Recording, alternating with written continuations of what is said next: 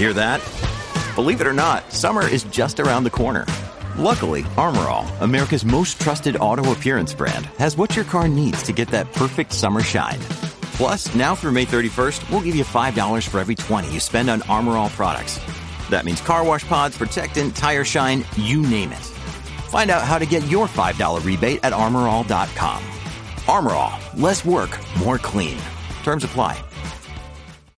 This episode is brought to you by Shopify. Whether you're selling a little or a lot, Shopify helps you do your thing, however you cha-ching. From the launch your online shop stage, all the way to the we just hit a million orders stage. No matter what stage you're in, Shopify's there to help you grow. Sign up for a $1 per month trial period at shopify.com slash special offer, all lowercase.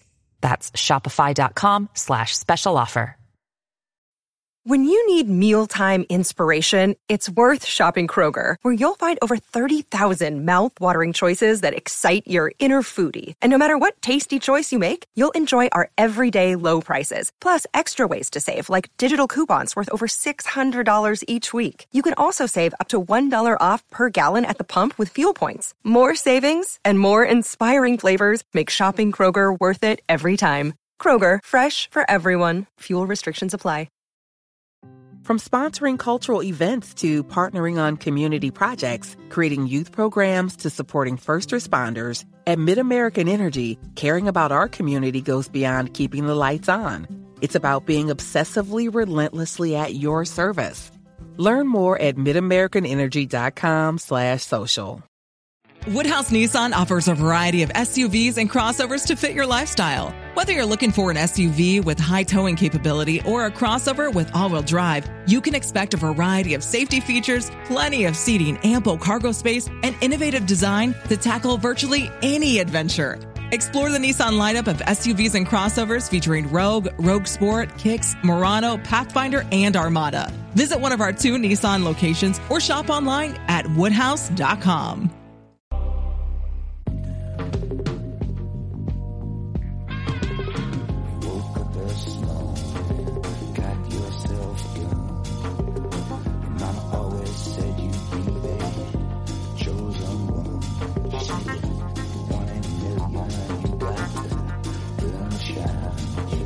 Hola a todos y bienvenidos a Review, el programa de Fuera de Series, donde cada semana analizamos, comentamos y debatimos sobre nuestras series favoritas, primero sin spoilers, para aquellos que no la he visto todavía, y después ya entrando en materia con spoilers. Para todos los que hayáis disfrutado de Monsterland, la serie de AXN, disponible completa ya en AXN Now, y le damos las gracias a AXN por colaborar con Review esta semana, que ya tenéis, como decía, todos disponibles desde el pasado día 29 de octubre, todos los eh, episodios, los ocho que componen esta temporada de Monsterland, dentro de AXN Now, en la plataforma de vídeo bajo demanda que está disponible en todos los operadores de AXN.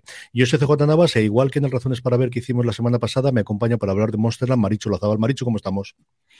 Pues muy bien, hablar de monstruitos. Me he visto casi toda la temporada del tirón y ya os aviso que es un poco hardcore hacerlo. Como os decía previamente, tenemos un razones para ver, así que la parte inicial que normalmente hacemos sin spoilers, yo creo que lo mejor es remitiros a que escuchéis, lo tenéis disponibles en este mismo canal de Fuera de Serie donde nos estáis escuchando, y si no estáis suscritos, ya sabéis, lo busquéis en Spotify o en cualquier otro reproductor, busquéis Fuera de Series, y ahí tenéis el viernes pasado eh, subido el Razones para Ver, en el que Maricho y yo hablamos uh, ancho y largo, sin spoilers de la serie. Sí podemos comentar, Maricho, cuánto ha cambiado tu percepción, yo creo en este momento, antes de que pasemos a hablar ya con spoilers de los ocho episodios, ¿qué te ha parecido o, cuánto ha cambiado tu opinión que tenías cuando grabamos esas razones para ver ahora que ya has terminado la temporada completa? Pues yo la he visto en el orden en el que está XN. Y eh, la vi, vi los dos primeros episodios en una vez y los seis restantes en la otra. A ver, Creo que recomendaría eh, seguir las indicaciones con las pistas básicas de los episodios que os demos en este programa antes de decidir el orden en el que ver eh, los capítulos. Me explico. Hay algunos de ellos que son temas que pueden inspirar muy mal rollo. En mi caso, eh, la he visto con el orden de AXN y acabé con un mal sabor de boca increíble. O sea, pero una cosa horrorosa. Y, nada, mm, en fin. Es lo que tiene. Eh, sí que es verdad que son historias independientes, pero se agradece verlas en cierto orden como para que entiendas las referencias. Y la otra es que conforme avanzas eres mucho más consciente que esto, queda como muy tópico y como muy de, de, historia de autoayuda, pero que los verdaderos monstruos de los que te hablan no son los de la fantasía, sino los del ser humano. Y esto mm, es muy de Bukowski, pero, o sea, muy de Bukowski, muy de Benedetti y estas historias, pero de verdad que, el, monstruo que de verdad acojona es el que llevamos dentro. Yo hay dos cositas sobre esas razones por ver. Una, como decía Marichu, es eh, las historias son totalmente independientes, tal y como os dijimos, pero es cierto que hacen referencia a ellas, hay personajes que son personajes principales en algunos de los episodios que luego aparece como secundario, especialmente una de ellas. Hay referencias a cosas que ocurren en algún episodio, por ejemplo, en el Nueva York, que luego posteriormente se, se recogen, por ejemplo, en el de Texas y cosas similares. Y luego la segunda lo comentaba Marichu, que también lo decía la creadora de una entrevista que le he rescatado en, Los Angeles Times, ya lo decíamos en la propia promoción, de que como hemos hablado de que siempre los monstruos los llevamos en el interior. Ella decía una frase que a mí me ha gustado mucho, que es el, la serie es una exploración de las experiencias y las situaciones que hacen que la gente haga cosas monstruosas. Y al final esa parte por un lado de hacer y por otro lado de sufrir, yo creo que lo que tenemos en general son historias tremendamente humanas y personales con mucho tono americano y mucho tono de cuando se rodó la serie en Estados Unidos, en un momento del Me Too, en un momento de Trump en la presidencia, en un momento de muchas cosas que sirven de trasfondo, con una incorporación sobrenatural que normalmente afecta solamente a los protagonistas. Quizá el octavo episodio es el único en el que hay un evento global que de alguna forma afecta a todo, o también el de Nueva York, eh, con una, en este caso, con un vertido de petróleo eh, que de alguna forma impregna, pero realmente son historias personales en el que vemos dos, tres actores principales por, episodio y en el que vemos cómo reaccionamos, cómo nos hacemos y cómo tomamos decisiones que vistas desde fuera son tremendamente difíciles de, poder hacerlo, pero que tratan de explicarnos por qué han llegado a ese momento y a esa situación. Y de esas hay varias de los episodios que desde luego te dejan muy mal cuerpo cuando los ves y cuando llegas al final y cuando entiendes alguna de las cosas que están empezando.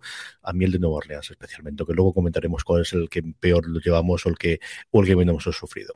Como os decía, Mm, si queréis escuchar un poquito más sobre la serie sin spoiler, la tenéis en razones para ver, vamos a poner el tráiler y entramos ya uno a uno a analizar los ocho episodios que componen esta temporada de Monster. When you're born, when you're a little baby, there's a million yous you could doctor, a lawyer. Estamos ya de vuelta, Maricho. Yo voy a seguir el orden que tenemos en IMDB, que yo creo que la gente lo, puede encontrar. Decimos de todas formas el título de los episodios antes de comentarnos. Oh, y luego acabamos una valoración global si queremos y decimos cuáles nos ha gustado más y cuáles son el, el, que más rollo nos ha dado o el que menos, eh, el que menos nos había gustado el, ver cómo funcionaba y el que más eh, follo nos ha traído. El primero es por Fusion Louisiana. Hablamos de él porque además los trailers de XN sobre todo se han centrado en este episodio. Es ese episodio de la madre soltera con una hija complicada, interpretada por Kaylin Dever, que la que amamos todos en la segunda temporada de Justified, en la que se une Jonathan Tucker, al que hemos visto recientemente en muchas cosas como en Kingdom y que yo siempre para mí fue protagonista de los Black Donnellys, una serie tristemente cancelada con 13 episodios solo de, de gángsters en, eh, de origen irlandés que me gustó muchísimo en su momento. De esta comentamos un poquito quizás en las razones para ver y yo creo que al final es contar esa dualidad que hay y ese final, ¿no? Ese final en el que vemos cómo la madre voluntariamente abandona a su hija para tener una vida mejor. El primer episodio eh, es el único en el que tiene algo que no me ha gustado y que necesito fuertemente que me hagan un nuevo episodio aclarándome esto. Vamos a ver. El primer episodio empieza muy guay porque es un asesino en serie. Empieza muy guay, bueno, ya vemos. Luego descubrimos que no es exactamente un asesino. Vale, bien. ¿Qué es esto de abandonar a la niña en un parking y luego no hacernos un episodio feliz? o sea, vamos a ver, yo necesito una referencia cruzada, un episodio feliz, un algo en donde veamos que esa niña es cogida por una familia que le dé mucho amor. O sea, es la creo que es con diferencia, es el único momento en el que me he quedado de, no, necesito que me cuentes más cosas, o sea, esto no se puede acabar así, qué cosa más angustiosa. Y pensé, bueno, como hay referencias cruzadas y además eh, ves en, IMDB que esas niñas, porque son dos hermanas que hacen el sí, mismo son dos papel, gemelas, como suele ser normalmente las pequeñajas, quien interpreta a Jack es las hermanas Charlotte y Vivian Cable. Está muy bien esto. Exacto, exacto. Entonces, el caso es que yo estaba como muy convencida de, ¡buah, qué guay! La veremos de fondo en un segundo episodio en donde estará feliz agarrándose del brazo de su nueva madre, padre. Me da igual ser que le cuide y le dé mucho amor spoiler, no pasa. Mm, no, y además a Tony la volvemos a ver en dos episodios, como decía, que luego lo comentaremos en su momento, tanto en el episodio de Nueva Orleans como en el último episodio eh, que tenemos con Coulter. Y de la cría, de luego, no se puede hacer. A ella la vemos bastante más feliz. Bueno, en el último quizás menos, pero en el otro, en esa fiesta en Nueva Orleans, sí que pareció un poquito más contenta. Yo creo que es el episodio más crudo. A mí yo recuerdo de comentarlo con alguien, desde, desde luego los que seamos padres, yo creo que a todo el mundo te llega, pero cuando seamos padres del qué tienes que llegar, hasta qué punto de ruptura personal tienes que llegar. En ese primer episodio yo creo que en el más, eh, ya vemos esa parte que comentábamos tú y yo en el, en el previo, ¿no? De, de eh, sí, hay monstruos, aquí hay un doppelganger o hay alguien que se pone la piel de otras personas y que se hace pasar por ellas y vive su vida, pero lo que ves al final es una madre que voluntariamente eh, arroja la toalla mm, donde la toalla es a su, a su propia hija porque no puede más, ya no puede más con ella Vemos la escena durísima también del aborto, que es además un picayelos que luego también tengo referencia porque en el episodio posterior también utilizaremos el picayelos para, para tenerlo en alguna de las cosas. Mm, una hija que no fue deseada, que ha intentado hacerlo por arriba, por, por, por activa y por pasiva, y al final la única solución que se le ocurre es este coche parece que es bueno, parece que esta persona te puede mantener, y si no, hija mía, lo siento, pero cada cual a lo suyo porque yo ya no puedo más. Es que además es muy injusto porque de esa niña pequeña eh, han hecho varias referencias durante el episodio conforme está poseída. Igual no.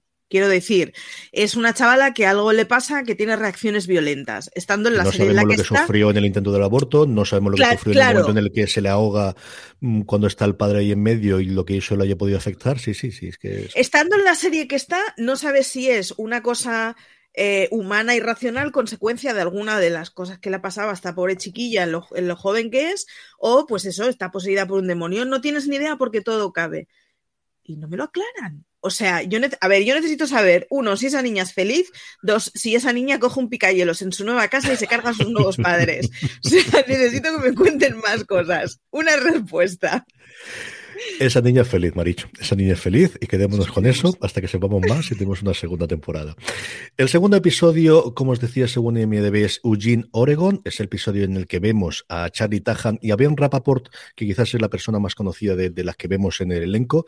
Charlie Tahan hace de un pobre adolescente que por circunstancias de la vida su padre abandona la familia, su madre tiene un ataque eh, eh, mental, tiene un derrame cerebral y a partir de ahí se queda muy tocada, tiene que abandonar el trabajo y se tiene que encargar absolutamente de todo, deja el colegio, entra a trabajar en una hamburguesería, le vemos en el primer episodio, sobre todo en la primera parte del episodio, perdonadme, en ese juego que tiene la madre, como es un tío cariñoso y que intenta hacer de lo mejor posible, al que no le llega el dinero para pagar las medicinas porque se le acaba el seguro y que entra en un juego que yo creo que se hace muy bien, y el- aunque hay partes en las que puedes hablar, pero eh, entra en el mundo de Reddit o en un mundo de los foros de Internet en el que hay personas que le dicen que esto no es culpa tuya y que lo que tienes que hacer es combatir contra ello, jugando de una forma que yo creo que, fue muy inteligente de sacando a esas personas de la pantalla y teniéndolas alrededor. Es cierto que hay momentos en los cuales no tiene sentido que le dé la cerveza o que le dé un momento dado la bebida porque no están ahí, pero creo que ese doble juego en el que él se empieza a creer que estos son sus únicos amigos, es las únicas personas que les apoyan,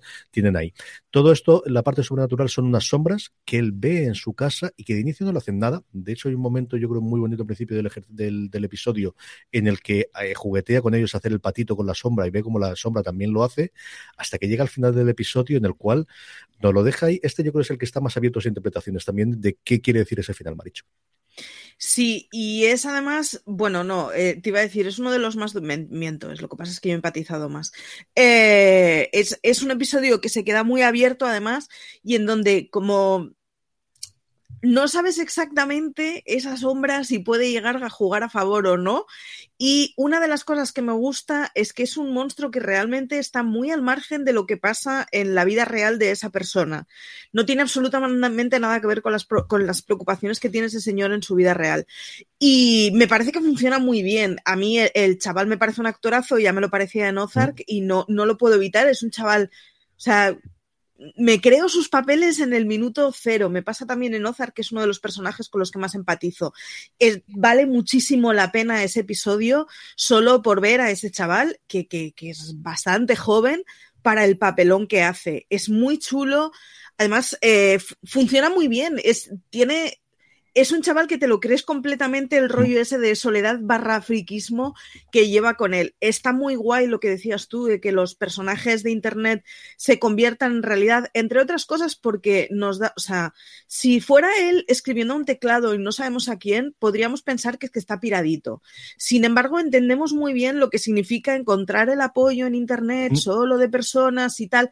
Está muy bien explicado y además, si os dais cuenta, es contraposición a, bueno, a decirle a tu madre que tienes muchos amigos en clase y que en realidad no pase eso, porque en clase pues eres, eres el rarito y además pues el abandonado, ¿no? Está muy guay explicado y nos deja ese final con linterna que dices, ¿funcionará? ¿No funcionará? Yo reconozco que esos finales así a mí me gustan. De, bueno, ya me imagino lo que pasa en, el resto. Este es el episodio sobre el que más habla en esa entrevista que os decía antes la creadora Mary Lowes, que estuvo como productor ejecutivo en su momento de Preacher y de Succession, que lo comentamos también nosotros en las razones para ver. Eh, habla en general sobre la serie, pero en concreto se centra en este episodio porque es del que más se, mm, se, se separa de lo que la versión original del relato del, del autor del, del, libro es. Y es que quería hacer una cosa sobre el auge de los extremismos dentro de Internet y cómo era fácil, pues cuando personas, como en este caso Nick, eh, tienen ese sentido de, de, de desafecto y de estar abandonados por el, por el gobierno, el poder entrar en círculos de este tipo en el que le digan tú no tienes culpa nada, lo que hay es una conspiración que ataca absolutamente no, muy relacionada con Canon. De hecho, hay ese momento en el cual uno de los personajes, el personaje que es el líder que hace Rapaport, le dice, mira el candidato de este como dijo esta palabra durante siete veces y son las casualidades que nos está mandando un mensaje y nos está haciendo, ¿no? Y hablando acerca de la sombra, yo he leído de todo. Por un lado, que matase a la madre, que es una de las posibilidades que realmente hay cuando dispara, realmente está disparando una, mm, un arma de verdad y no esa mm, linterna estratosférica que parece que él construye. O luego, por otro lado, que sea, y ya comentaba ahí en medio, que de alguna forma simboliza, pues eso, todos los grupos en los que se ataca desde, desde Internet a funcionar. A mí es un episodio, como dices tú, que, que creo, y las interpretaciones son buenas en todas, pero creo que él hace un papel alucinante de ver cómo va cayendo en esa espiral atraído por la fuerza que tiene West, que tiene el, líder de este grupo, atraído por esa afinidad que tiene con la chica, alguien que no hace caso a ninguna chica de Final Girl, también el nombre que tiene. El Long Wolf que él utiliza ya nos da un poquito de sentido de por dónde pueden ir los tiros. Y yo creo que es un episodio tremendamente redondo con ese final mmm, bastante abierto para la interpretación final, pero que yo creo que les queda muy bien. Sí, funciona muy bien y además eh, hay una cosa que tiene muy chula la serie y es que yo creo que cualquier persona podrá empatizar en algún momento con algún episodio. Mm. Son muy poco repetitivos. O sea, el primero estábamos hablando muy de una madre soltera, el segundo estamos hablando de una madre soltera joven, el segundo estamos hablando muy de un chaval adolescente, el tercero ya veremos es eh, la madre que ya tiene cierta experiencia, que encuentra un apoyo en una segunda familia. O sea, son todo eh, suficientemente diferenciados entre sí para que haya alguno de ellos con los que seguro que te toquen la fibra. Y además los monstruos son suficientemente variados como para que no te aburras, que eso está muy guay, que yo estoy un poco hasta las narices de que al final la definición de monstruo es siempre la misma. O sea, el rollo, bueno, a mí con, con luego hablaremos, pero con el de la sirena, el considerar la sirena uh -huh. como un monstruo es una cosa que me flipa completamente y que, que está guay cuando las hadas y las sirenas no son solo princesitas de Disney de las que enamorarte, sino no. que de golpe ah, son, son mitologías que tienen una, un gran pasado de, de, monstruos femeninos, entonces mola mucho. Sí, es que, que las sirenas en la de sirenita es una cosa de hace 30 años. Exacto. siempre ha sido lo que eran, que atraían a los marinos para matarlos o para devorarlos o para comérselos, y de ese comentaremos después. El tercero que yo tengo aquí en el listado es Nueva Orleans, Luisiana. Aquí lo que nos cuenta es una relación, parece ser idílica, entre un médico pediatra interpretado por Hamish Linklater, que yo adoré en su momento en Al que hemos visto recientemente también eh, en Misa de medianoche y es un actor que me parece estupendísimo. Eh, casado con Nicole Beharie, a la que hemos visto también en un montón de series recientemente, en una relación mmm, parece extraña. Él es un tío ya rico y afamado cuando empieza a salir. Ella es madre soltera nuevamente con un crío pequeño, el que ha llamado George, que luego interpreta a Marquis Rodríguez de mayor Eh, pasan los años y ocurre, eh, se encuentran en, entendemos que en el Mardi Gras, en el carnaval de, de Nueva Orleans, en, medio del, French Quartet, en la parte más turística que hay en Nueva Orleans, el chiquillo de repente desaparece, lo encuentran, parece que tiene una herida, pasa el tiempo, aquí es un salto temporal que a mí me tiró un montón para atrás de leche, ya han pasado 14 años y lo vemos es una vida fantástica, maravillosa de los dos, con muchísimo dinero, con reconocimiento público y privado para el, para el doctor, eh, para el Joe Keller, hasta que todo se cae y lo que se ve es que no es que el matrimonio ha sido una mentira, es que él es un depredador sexual de niños y de niñas y ella de alguna forma siempre lo ha sabido, siempre lo ha tenido detrás y siempre lo ha ocultado. Y ese, momento de revelación, cuando están delante de la abogada y él dice, tengo un problema, a mí me pareció brutal, Maricho, brutal. Es brutal y es muy bueno. Ella hace un gesto como de bueno, vamos a ver, aquí te estamos teniendo un problema y es que están mintiendo sobre ti, yo te voy a apoyar en todo y en el momento en que él reconoce de, no, no, eh, mm, todo es mentira menos algunas cosas, hay un momento en que ella se tira para atrás de una forma que es como, wow, o sea, a, mí es de los episodios. Bueno, yo tengo un problema con Nueva Orleans y es que, como siempre ligan al Mardi Gras y a la brujería oscura en todas las procedimentales, todas tienen un episodio que ocurre en Nueva Orleans y que hay brujería. Entonces, yo reconozco que a Nueva Orleans le tengo cierta pereza barra miedito, básicamente. Entonces, eh, es el episodio que cogí con más pereza y que en cambio me gustó más porque. Mm, el monstruo, el pobre, es el más bueno de todos. es un vampiro que al final lo único que nos dice es, pues eso, es que este era un depredador vampírico, pero pobrecito no hacía absolutamente nada, nada más que incitar Toca la trompeta, ya está. Va mostrándote esa parte del jazz así melancólico, poquito a poco, te enseño los dientes, pero le pega dos bofetones la otra y lo deja totalmente muerto. Yo creo que de alguna forma lo que hace es eh, representar, ¿no? En muchos de los casos de los episodios representan la parte que están sintiendo ellos por dentro de lo que ven. Yo lo que hace ahí es ataca al vampiro y se lo quita hasta que al final de alguna forma ya se suicida. O sea, lo que vemos con ese punzón que recordábamos que venían del primer episodio. También aquí Tony, aunque ahora se llama Jennifer y quiere ser higienista dental, por cierto, la profesión que tenía la madre del segundo episodio, y estos son los easter eggs que nos va dando la serie uno detrás de otro ese momento del, suicidio, de, mi vida ha sido una mentira durante 14 años y, y, yo lo sabía. Especialmente lo de mi hijo, ese momento del enfrentamiento con el hijo de mamá, di la verdad, ¿Tú lo sabías y decidiste ocultarlo para seguir viviendo la vida que tenías? Sí, porque además en el momento en que el padrastro reconoce que, que sí que es cierto, la, o sea, la relación automática es, wow, seguro que lo ha hecho también con su hijo. Vale, ya está. Eso es lo facilón. Lo que está muy bien hecho es el narrada la cosa esa de el hijo es consciente que la madre lo sabe, la madre lo sabe, pero lo ha negado. O sea, los dos son cómplices de una situación que es tremendamente retorcida y que no sabes hasta qué punto eh, ella no ha podido enfrentarse a ello o ella no ha querido enfrentarse a ello. A mí todas estas preguntas que deja abierta la serie me parecen muy chulas. O sea, cada una de las historias daría para una temporada independiente en una, en una serie antológica. Pero el rollo de que se dejen tantas preguntas abiertas me gusta muchísimo porque te da, te da la cosa de que bueno, imagine usted lo que quiera, ¿no? La, parte más eh, más benévola o la parte más malévola. Y eh, en este caso, claro, e, es, tremendísimo. O sea, es esa señora dándose cuenta de, oh Dios mío, he hecho que mi hijo viviera con su depredador en casa y además, pues, pues eso, ¿no? Eh, con chistecitos de, uy, como, en esta universidad cara que le estamos pagando, ¿qué es lo que le están enseñando, no? No, encima me tendrás que dar las gracias. En fin, muy grave. Ese momento del, hijo de caerse y decir, mamá, yo he sobrevivido hasta ahora. Sí. Mm, por ti, pero ya no puedo más y estoy fallando todo porque yo no puedo más. No, no, no. Es decir, esto es lo que me pasó, tú lo sabías, nunca lo hemos hablado, nunca lo hemos discutido, pero ni la universidad ni nada me va a cambiar lo que yo he tenido detrás porque no puedo con esto. No puedo absolutamente.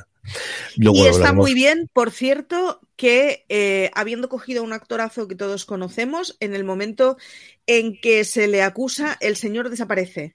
Hmm. Eh, que esta es una tentación muy grande porque, porque es muy jugosito el caramelo ese de poner al agresor y ponerlo cada vez más malo y no, no, en ese momento desaparece, o sea... Y cuenta la historia de ella, que al final El episodio no va de él, sí, efectivamente, y está, está muy bien enfocado eso, que es uno de esos errores que suelen hacer muchas veces en los true crimes, de enamorarse del malvado hmm. y, y ponerlo todo el rato, y está muy guay como es un episodio que en todas las cosas típicas que podría caer las esquiva. Nueva York, Nueva York. No la canción de Frank Sinatra, que la escucharemos después en el episodio de La Sirena, pero aquí no. Nueva York, Nueva York nos lleva, pues eso, al mundo de las altas finanzas, al pleno Manhattan, a uno de esos seres absolutamente todopoderosos llamado Stanley Price, hecho a sí mismo o mentido a sí mismo, se cambia el apellido, miente la universidad en la que ha ido, pero con el paso del tiempo ha logrado tener eh, o elevar un imperio alrededor del petróleo y se encuentra en unas circunstancias muy complicadas delante de una mm, obligación de testificar ante el Congreso, que como le dice uno de los senadores que volatean a lo largo de toda la serie, porque nos nombramos varias veces, es que en Estados Unidos, si no te presentan delante de una comisión del Congreso, no eres absolutamente nadie ha sido un vertido de, de chapapote, de, petróleo en la costa, eh, en el Golfo, de cercano a Texas, porque luego lo veremos posteriormente. Se ha producido después del BBP, porque nos lo dicen después también que ha ocurrido, y lo que está haciendo es preparando eso y de alguna forma ver sus pecados en un episodio en el que tenemos tanto a él junto a Michael Hughes Rosden, que hace de, del sirviente, realmente de alguien eh, que iba para mucho, que hizo su tesis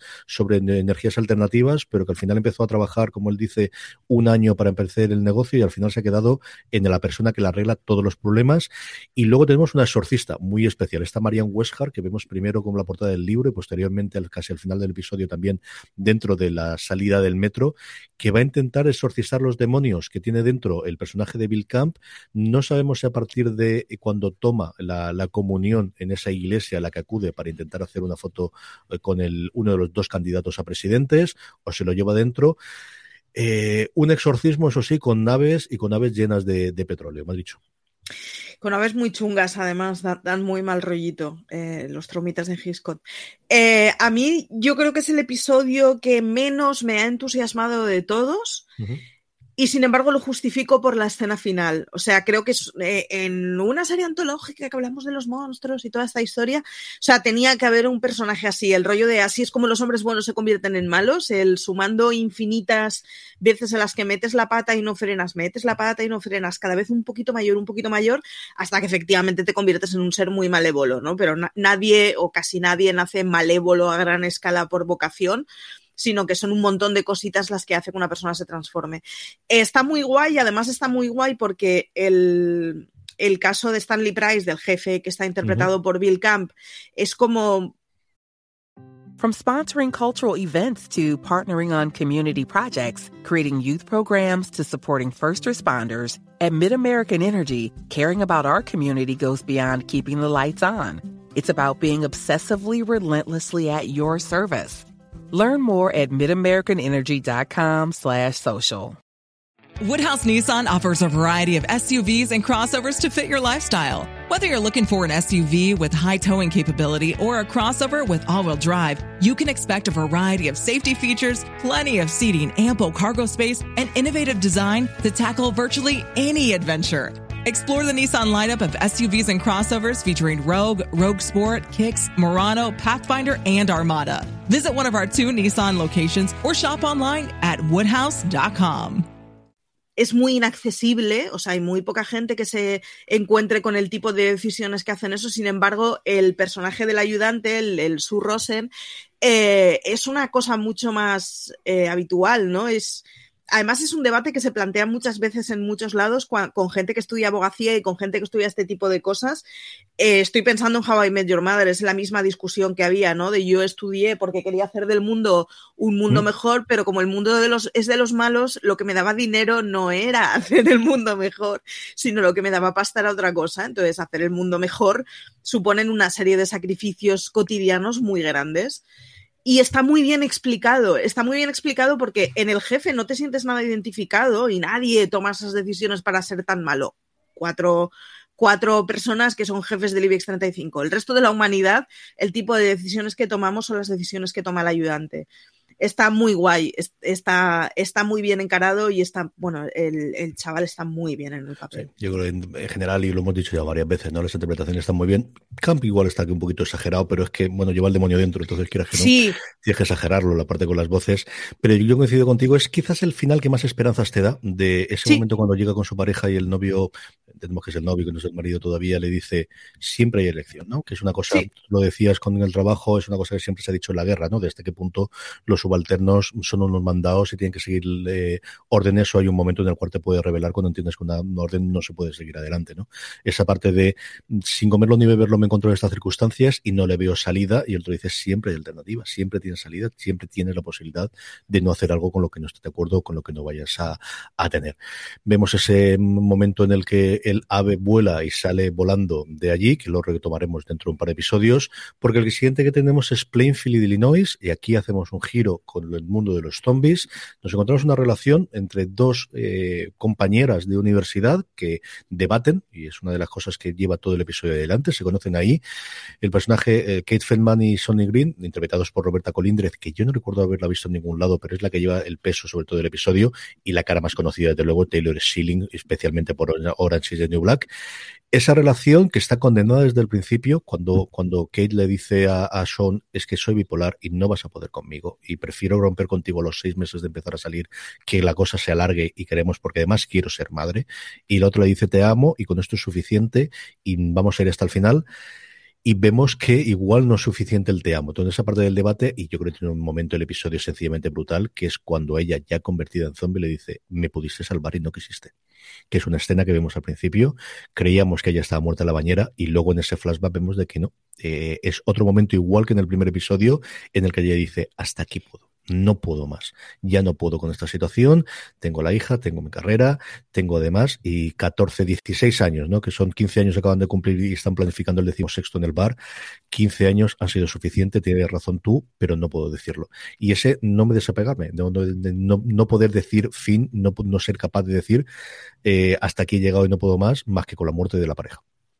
Además combina una cosa que es muy retorcida y es que es divertidísimo ver a la novia cadáver despedazándose. O sea, metidos en otro contexto.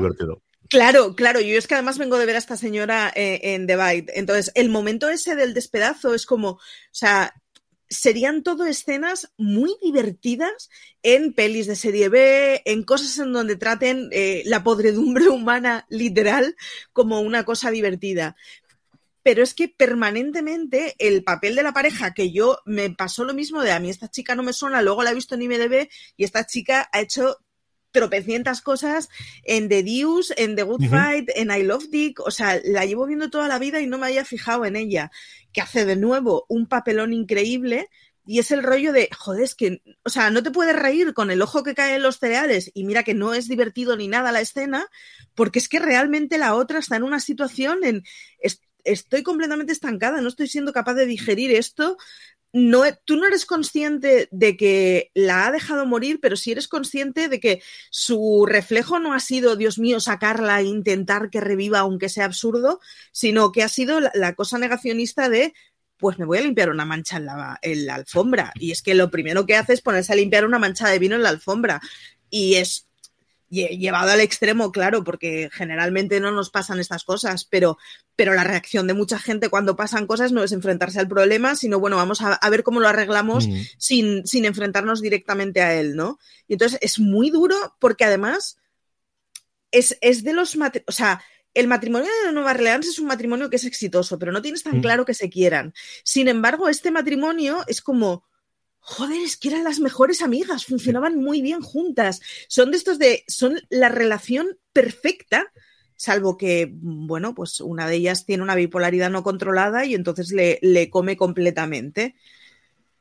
Bueno, las enfermedades mentales tenían que aparecer en algún momento como mm. monstruo, así que... Mm. Sí. Y luego esa escena final cuando llega la hija, que es cuando dije, no puede ser no puede ser. Y la hija llega sin ver a la segunda madre, y esa es la parte que nos dejan ahí, porque digo, no sé cómo va a salir este. Ese es el momento que peor cuerpo, de los momentos que peor cuerpo se me puso en todos los episodios, es cuando de repente tocan a la puerta y digo, ¿quién falta por venir la hija? Y efectivamente la hija estaba ahí. Efectivamente, además la hija está, y es como, porque de la hija lo que nos han contado es que se encontró a su madre con un intento de suicidio, entonces hubo que meterla en un internado para que no tuviera que enfrentarse a la situación que estaba viviendo una de sus madres. Pero claro, cuando viene la chavala, es una chavala completamente alegre, es como, ostras, qué bien le está yendo en el internado, ¿no? Y es como, buah, colega, pues la que se te viene encima, porque lo otro no es fácil de superar, pero es más fácilmente superable que el hecho de que no es que se haya intentado suicidar, sino que se ha suicidado. Entonces, es como la que viene encima. Y yo en este sentido, me gusta mucho el que haya historias en donde, pues eso, no, nos imaginamos el resto nosotros. Eh, a medio plazo yo me imagino que estas dos chicas viven encantadas siendo madre e hija y habiéndolo superado mm. y estando muy fuertes y muy unidas la una con la otra, pero a corto plazo lo que se marrón del cocón. El siguiente episodio es el de la sirena, como hemos comentado un par de veces, Palacios, Texas. Aquí tenemos a Triutran que interpreta a, un pescador eh, que en ese mm, eh, vertido de petróleo que comentábamos que se había producido en, en New York, New York, va allí y se queda mm, tremendamente marcado, desfigurado la mitad de la cara y luego obligado a llevar eh, siempre para respirar una botella de oxígeno. Y comenta en varias de las ocasiones que se tenía que quedar muerto con el, con el mar, que eso no es forma de vivir, que el no poder volver al mar eh, no es forma. Él además habla con el resto de los de los eh, de los marineros, de la gente que tiene los barcos de pesca y le dice lo que ha dicho el senador de que está limpio es todo mentira, todo sigue exactamente igual, que es uno de los dos senadores quienes introdujeron también que iban a ser candidatos al, al al, gobierno, a la presidencia de los Estados Unidos. Y lo que tenemos es que un día pasando por la playa encuentra una sirena, una sirena que originalmente está cubierta de petróleo de chapapote, que la va limpiando poco a poco, que crea esa relación eh, primero de, bueno, de, de, cuidado y posteriormente amorosa en ese momento de ensoñación o de realidad en el cual esa sirena sale a la, realidad, interpretada por Adrián Arjona, tienen esos momentos en los que bailan y los que cantan, en los que hacen el amor y en los que ven una vida conjunta, hasta que los pescadores van a intentar sacar dinero de esa, de esa sirena y él finalmente acaba ahogado en especie de estanque que le ha construido uno de los, de los compinches y por fin de alguna forma consigue lo que quería, que era morir ahogado, morir en el agua, que es lo que él finalmente quería, Maricho. Hay varias cosas. Es una historia de amor muy bonita, pero no olvidemos que es una historia de amor que se inicia con un secuestro. Señores, no vayáis secuestrando gente por el mundo. Esto para empezar. Ya está, ya está dicha la red flag. Eh, sí que es cierto que la, historia de amor es preciosa. Y hay una cosa que es muy graciosa y es que eh, él fue el que limpió cuando él está atado a una bombona de oxígeno, qué divertido es descojonarnos del que tiene la cara quemada, y cuando descubre algo que vale mucho dinero de golpe, eso es una cuestión de la comunidad, que dices que bien a buenas horas. Porque el, el discurso que le dan de, bueno, pero es que yo tengo una familia, porque tú lo has decidido, o sea, planteemos esto de otra forma si quieres, pero el rollo este de que está justificado que o me pasas a la sirena y la vendo al peso o te rebano el pescuezo, ah, maravillosa la excusa. Es, esa, es muy difícil no empatizar con ese personaje, porque es un tío que, o sea, lo que hace, lo hace mal, no deja de secuestrar a la sirena y encerrarla en una red, pero lo hace por una finalidad buena, es el tío que se ha jugado el pescuezo, es el único al que le han quedado las consecuencias entrada, porque todos los pescadores, pues dentro de cinco años estarán en la miseria y habrán tenido que emigrar, pero, pero es como no, es que además tiene cara de buen tipo, no lo puedes evitar. Tiene un rollo como de. Joder, es buena persona, lo único que quería era trabajar. A mí se me hizo muy duro. Y además es, es el rollo ese de o sea, eh, mi parte racional piensa que esa sirena no ha pasado a tener piernas, es simplemente una ensoñación, con lo cual es un señor terriblemente desgraciado porque realmente los momentos de felicidad que han tenido han sido posiblemente de falta de oxígeno en el cerebro. O sea, es el rollo ese de qué cosa, qué, qué bajona y a la vez qué final más feliz. Es como bueno, ¿qué hacemos? ¿Lo damos por zanjado como final feliz? O porque, en fin, si nos ponemos un poco literales, igual no tanto, ¿eh? Hey, es un tío tremendamente recto. Él lo dice varias veces en las conversaciones de mi padre emigró aquí, lo sacó todo con mucho trabajo, lo que me enseñó a mí es a trabajar y lo que ve él es, que me han quitado mi pueblo de trabajar. Es que de una cosa que yo no puedo controlar absolutamente nada, yo no quería riqueza, ni quería millones, ni quería absolutamente nada. Lo que quería salir con mi barco de pesca y seguir haciendo lo que quería porque soy Sharko, el rey del mar, ¿no? Y el rey del océano y muero o, o, si tengo que morir, quería morir como Sharko, no como alguien demacrado, hecho mm, pedazos, obligado a la estadia de oxígeno y no pudiendo volver a navegar, ¿no? es la parte que yo creo que de, de, por la cual él al final decide meterse dentro de la, de la piscina y bueno, pues muere eso devorado por la, por la sirena. Luego además es que es como muy triste porque es un señor que eh, tiene ganas de amar y no tiene nadie a quien amar. Y no hablo solo de la sirena. Es decir, el, el, quieres tener la figura de un hijo o la figura de alguien a quien le enseñes lo que has aprendido y lo que te sale es un yonki que lo único que hace es tomarte el pelo, ¿no? Entonces da una sensación de soledad permanentemente y de tristeza y de jopea, un señor tan bueno, ¿por qué le pasan siempre cosas tan malas, no? Que a mí me, me dio una tristurita increíble. Nos saltamos a Michigan, nos vamos a Iron River y aquí lo que vemos es, bueno, vemos varias veces eh, lo que ocurre cuando te entras en bosques en los que tus madres, todas las madres han dicho que no tienes que ir, que el bosque está encantado y que al bosque no hay que ir. Bueno, pues Elena eso se lo salta y está en la habitación de, su amiga Lauren, la madre de Lauren que es una madre también de armas tomar, eh, totalmente borracha abajo, mientras que ella le deja como nido de amor para acostarse con el novio. El caso es que Elena desaparece en esos bosques, no sabemos exactamente, tenemos hasta tres versiones muy, no rollo Rosomón porque no lo cuenta cada uno desde la óptica, pero sí tres versiones alternativas o tres posibilidades, opciones de qué ocurrió ese día en el que Elena desapareció. Y nuevamente tenemos un salto temporal al futuro, en este caso son diez años, en lo que vemos es que Lauren prácticamente se ha convertido en su amiga, lleva el pelo como ella, ha estudiado como ella o ha seguido adelante y sobre todo y fundamentalmente se va casando con el que era el novio de Elena hasta que empiezan a descubrir esos, huesos y qué pasó en ese momento dentro del bosque.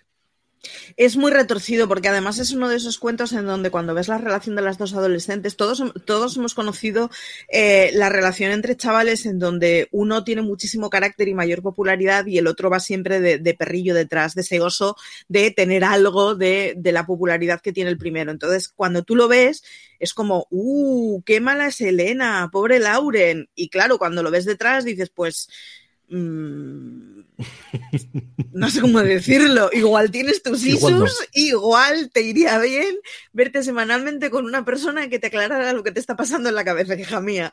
Entonces, es como claro, es ese momento en donde tú empiezas a ver un episodio en donde claramente la popular es malísima y luego resulta pues que igual a la popular le han dado un pedrazo en la cabeza y han robado su vida, ¿no? Es retorcidísimo el momento de la madre, o sea, a mí el, momento de esa madre que sustituye una hija por otra. Mm, brutal. Y ya le valía porque era una forma de no enfrentarse a lo que había pasado. Además, es, es muy gracioso porque eh, si las cosas hubieran sido, o sea, yo tomando en la premisa de que eso ha sido un accidente y al final una accidentalmente ha matado a la otra y tal, si las cosas hubieran sido contadas de otra forma, posiblemente eh, esa señora hubiera acabado teniendo ese papel maternal con ella igualmente, posiblemente, porque seguiría siendo una persona que necesitaría tener una, una persona a la que amar al lado y una menor de edad completamente abandonada por una madre alcoholizada. Entonces, se podría haber dado toda esa situación de buenas sin necesidad de ir a malas. Da la lastimica esa de hay un momento en que se ha tomado una decisión malísima, se ha ido con ella para adelante. Madre mía, la que se ha liado.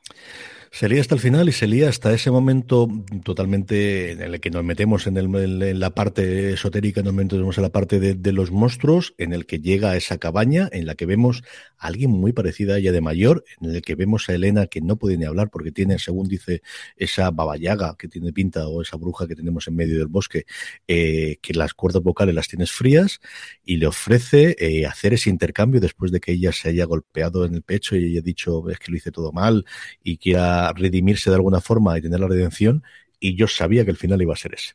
Eh, que sí, que sí, que lo he hecho muy mal y que lo que tú quieras, y si lo pudiese cambiar, que, si lo puedo cambiar, no, que, igual me quedo como estoy, que, que, mal no estoy del todo. ¿eh?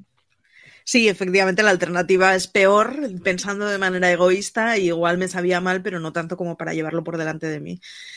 Bueno, es, es, uno de esos finales que tenían que ser. O sea, no sé, en el de Nueva York tenemos un final feliz de una persona que se da cuenta de que estaba yendo por el mal camino, pero no pueden ser siempre finales felices o finales que por lo menos son esperanzadores. Ya veremos a ver cómo, cómo le va el matrimonio, cómo van las cosas, pero desde luego sí, sí, mira, de verdad que, yo pensaba de que le está ofreciendo redimirse, ella está por encima de toda redención a estas alturas del partido, sin ningún género de duda. También te digo, no es una justificación, pero vayas lucecitas limitadas tiene Pete, ¿eh? que conste, porque vamos a ver, no estás viendo lo que te está pasando. no, yo creo que el pobre ahí en medio se une en el dolor, se une en la pérdida, somos los dos que estaban y las cosas surgen, las cosas pasan y las cosas pasan y para adelante y ya está. Y esto es lo que hay, es que el amor a veces tiene estas cosas. Hablando de amor que tiene estas cosas, el último episodio es Newark, New Jersey, y es el segundo episodio que fui a ver yo hasta que vi las referencias y que volví a ser Tony y luego salté. Es el que tenemos quizás unos protagonistas también más conocidos como Mike Colter, al que hemos visto recientemente en The Good Fight, al que vimos en su momento en The Good Wife, hemos visto en Evil, eh, vimos en su momento interpretando a Luke Cage en la serie eh, de, de Marvel. Aquí lo que vemos es como él eh, está experimentando un dolor junto con su mujer interpretada por la Pere Oduye, está Amy Cook, porque su hija ha desaparecido de, de, la noche a la mañana. Yo en su momento, inicialmente al principio del episodio, pensé que había, porque tenemos ese envoltorio, como os decía al principio del, del review, es quizás en el que ocurre un efecto que engloba a toda la población, y es esta caída de estos ángeles, que no sabemos si son ángeles, son extraterrestres o exactamente qué, que empiezamos, hay un momento que lo dicen en el episodio, a ver qué se puede hacer con los cuerpos y lo que se ve es que la sangre tiene propiedades psicotrópicas o al menos adictivas, y entonces empezamos a hacer droga con la sangre de estos, de estos eh, ángeles caídos del cielo. Yo pensé originalmente que lo que había era un intercambio, que los ángeles se llevaban a la cría, pero no, parece que finalmente es un secuestro. Y lo que vemos es el duelo. Es el duelo de una pareja ante la desaparición de una niña y cómo si eso se puede superar o no, con infidelidad por parte, en este caso, de ella, con Michael Chernus, que tengo que decirlo porque es un actor que a mí me encanta. Él hacía el personaje del hermano en Patriot, que se que es una serie que yo adoro y que la he visto muy, muy poquita gente, que si no habéis visto tenéis, tenéis que ver una de las series más divertidas y, y con más carácter de los últimos tiempos que aquí hace de ese consejero de, duelo. Pero al final lo que vemos tenemos fundamentalmente es una historia de amor y desamor y de cómo una pareja puede sobrevivir o no a la pérdida de un hijo, me he dicho. Yo es con diferencia la historia que he llevado peor. Es, o sea, es un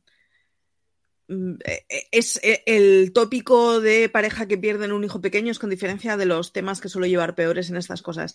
Eh, lo he llevado muy mal, tiene detallitos muy buenos, como tener que dibujar con, o sea, tener que pintar con una crayola marrón las zapatillas de ballet de tu hija, porque eh, cuesta mogollón encontrar zapatillas de ballet para chavalas negras en un país en donde hay un porrón de chavalas negras que hacen ballet. Eh, esto no lo podríamos ir replanteando pero es con diferencia el que me ha costado más aunque reconozco que no puedo evitar la risa en esa escena en que una pareja folla con lluvia de sangre mientras hay un ángel rodeándolo. Esto nosotros lo hemos visto surrealista, pero imaginaros cuando se grabó esto con un señor que lleva que todo un maillot blanco así como en modo espermatozoide, está volando un líquido rojo y tú tienes que hacerte el romántico me pareció muy surrealista y no pude evitar darme la risa cuando lo estaba viendo de madre mía, esto cuando fue grabado, menudo percal. Yo estaba muy metido y es la metáfora del, bueno, pues ya sabemos, y ese momento, porque el, eh, ella ya ha estado perdida a la cría. Tiene su duelo sí. y tiene su consejo, él es el que no. Él es el que sigue haciendo, yendo a, a más que a una psicóloga, a algo que, que, mediante hipnosis le permita recordar momentos de eso, de qué pudo ocurrir. Y yo creo que ese es el momento en el que, en este caso con la metáfora de la sangre del, ángel, los dos deciden darse una oportunidad después de la infidelidad de ella, seguir adelante como pareja y, intentar rehacer su vida de la mejor que, eh, momento que puedan. Ese junto con el momento en el que vuelven a ver en ese teatro inmenso, que preciosidad de teatro, totalmente vacío, vean a la, a la cría interpretar ballet por última vez y de aquí en adelante, eh, que es lo que hay. Es un episodio en el que volvemos a ver el personaje de, de Kathleen Devon, volvemos a ver a Tony en ese momento en el, nuevamente en un diner, nuevamente en un restaurante de estos eh, a deshoras en, en Estados Unidos. A mí me hizo mucha gracia y me gustó mucho cuando referenciaron a Gal Sequest, a Héroes fuera de órbita y el personaje de Tony Shalhoub, porque recordamos en su momento en Monk, a mí me pareció muy divertido el, el, poder hacer esa referencia y es también de todos los episodios que a mí más me ha gustado, me gustó desde el principio. Es yo creo que el episodio que más podría tener una, tú lo comentabas antes que del poder tener una temporada, es decir, esta caída de Los Ángeles yo veo perfectamente, no sé si en estos tiempos actuales, pero desde luego en los tiempos antiguos que la premisa original fuese esa y que tuviésemos sí. un expediente X o un fringe en el cual fuésemos en cada uno de ellos un caso individual o incluso un entre fantasmas, ¿no? De cada uno de ellos es un caso individual en el que un ángel hace alguna cosa por alguna de las personas y tengamos un equipo de investigación, unas personas que investiguen por qué se ha producido esto y con lo que hay. Ese es el que más me ha dado la posibilidad de que esto tuviese una continuación como serie, al menos en el hace 10 o 15 años, me ha dicho. Yo fue un episodio de, ja, qué, qué, guay, el actor me mola, vamos a ver qué hace. Y en el momento en que envuelve el paquete fue de ya está, niña muerta. O sea, fue el momento de ya me a el asunto. Y efectivamente, el momento en que la madre eh, tira todos los paquetes en plan, es que estoy hasta las narices, es que llevo 18 meses viviendo en una casa con luces de Navidad por si vuelve una niña que no va a volver. Es, pff, Momento de los Hostia, qué duro tiene que haber sido eso. A, a, mí se me hizo muy cuesta arriba. Yo acabé con este episodio y se me hizo muy, muy cuesta arriba y hubiera preferido acabar con cualquier otro, la verdad. Del, el, hablando de esto, ¿cuáles te han gustado más? ¿Cuáles son los que más, más rollo te han dado de todo, Maricho? El que más mal rollo me ha dado, con diferencia, ha sido este. Lo he llevado muy mal y, y no, o sea, no. Y además me dejó muy mal sabor de boca y fue como. Buf, no, muy duro. Eh El de Nueva Orleans, en contra de lo que iba a pensar, es de los que más me ha gustado. El de la novia cadáver, perdona, el de. el de la. vale. Eh, me gustó muchísimo cómo estaba explicado y cómo estaba. Y el del fantasma no lo puedo evitar, es que la interpretación del chaval me flipó completamente. Yo me quedaría con esos tres, yo creo, pese a que creo que la historia más bonita es la de la sirena secuestrada, pero, pero sí, me quedaría con los otros tres. A mí el de Nueva Orleans es el que más rollo me, me, dio, junto con el de Novia Cadáver. Yo creo que tiene los dos mejores momentos de la revelación. de, en un caso de es que tengo un problema y el otro de me pudiste salvar y no quisiste salvarme. Eso me parecen dos momentos brillantísimos. Yo creo en general el primero y el octavo son los dos episodios que más me gustaron en, en el conjunto. Me gusta mucho el final del, del eh, penúltimo que comentábamos antes, Aaron River, el de mm, que me puedo redimir, igual no, igual el otro día me viene mejor, que este, que este me viene mejor porque me he hecho mi vida, ya me lo he construido y para qué vamos a cambiar a esta altura después de 10 años después. Ese final me gustó bastante, bastante, bastante. Y luego es cierto que quizás el segundo, porque lo vi muy al principio, pero conforme le doy vueltas en, la ruptura de, la idea, el, todo el, episodio de Internet, el de cómo meten los personajes allí, de cómo vamos viendo ese descenso hacia las tinieblas de una persona que en los primeros 10 minutos se nos ha puesto como es que es muy buena personita, pero todo le sale mal y no puede hacer absolutamente nada para evitarlo, es un episodio yo creo de lo más crudos, o sea, de, realidad y de saber que esas circunstancias se dan y de, al final, lo, pues eso, gente que busca a gente que está desesperada para poder hacer sus funciones en este sentido o en otro, mm, tiene que haberlas y las hay, vemos las noticias habitualmente. Esos son los dos que yo creo recordar que, que, más mal rollo me pueden dar porque vamos viendo todo ese descenso y yo creo que está muy bien contado, Maricho. Sí, están muy bien contados y otra de las cosas que me ha gustado muchísimo de la serie, y lo hemos ido diciendo varias veces, son los huevitos de Pascua que te van dejando. Mm. El, rollo de, en el segundo al final te están hablando de la ausencia de un estado de bienestar y del poder que tienen cosas como Quanon cuando pillas a gente que está muy mal. En el episodio de Los Ángeles, el detallito de las zapatillas, o sea, tiene un montón de detallitos así que dices, ostras, está muy medido el guion y está muy medida la intencionalidad de cada uno de los episodios. Y es una cosa que hace que a pesar de que son todos episodios a los que les falta cosas por explicar, mm. porque no te quieren explicar, no, no son eh, historias que dices, bueno, está guay, pero es que claro, como son ocho historias, están poco trabajadas, entonces está bien, la intención es buena, pero se quedan en ocho cosas, pues eso, que, que, deberían ser una temporada para que estuvieran bien trabajadas. No, hay cosas que no te quieren contar, pero son guiones trabajadísimos. Y en ese sentido es el, el rollo del primer episodio de cuando queda al final la niña en el coche, que es como, ¿cómo? ¿No me van a explicar esto? Y no me lo van a explicar, pero sé que no me lo van a explicar no por vagancia de contarlo o porque lo facilón sea dejar la historia abierta. Sí, efectivamente, pero en cada, cada escena está súper controlada cada uno de los detalles que se han dado, tanto visuales como de contenido. Y hay un montón de detallitos que hemos ido comentando y seguro que si lo vemos una segunda vez y dejas de prestar la atención al argumento principal porque ya te lo conoces, encuentras muchas más. Y en ese sentido es, es una serie muy redonda. Pues hasta aquí ha llegado este review de esta serie que yo dijimos en sus razones para ver, pero que recibimos ahora. Nos ha gustado mucho, nos ha divertido mucho y espero que haya sido también con vosotros. Maricho Lazabal, un beso muy fuerte. Hasta el próximo programa. Nada, un beso a ti y un gustazo haber planteado una serie de estas, que además es serie de terror a la que yo no me hubiera acercado mm. posiblemente en otras y que me ha chiflado. A todos vosotros, mucho más contenido como siempre, artículos también sobre Monsterland en foradeseries.com, mucho más contenido en audio, ya sabéis que nos podéis encontrar, y en YouTube, que si nos queréis ver las caras a Maricho y a mí, ver a mi perra, ver a su gato, estas cosas que van pasando, nos podéis ver en youtube.com barra fuera de series. Gracias por estar ahí, gracias por escucharnos y recordad, tened muchísimo cuidado.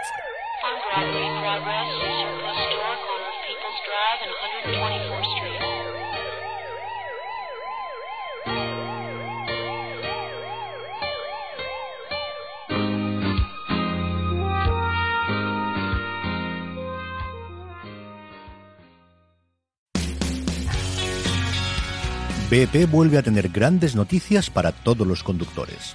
Cuando vayas a repostar tendrás un ahorro de hasta 40 céntimos por litro en Península y Baleares y 35 céntimos por litro en Islas Canarias, incluyendo la bonificación del gobierno. Cada vez que visites una estación BP en la península de Baleares, puedes ahorrar y disfrutar de todas las ventajas que ofrecen en su programa Mi BP. Y si lo haces desde Canarias, podrás disfrutarlas a través del plan Dino BP. Así que ya sabéis, BP nos lo pone fácil para ahorrar al máximo estés donde estés. Hazte con su tarjeta en sus estaciones de servicio y si quieres consultar más información, puedes hacerlo en mibp.es y plandinobp.es.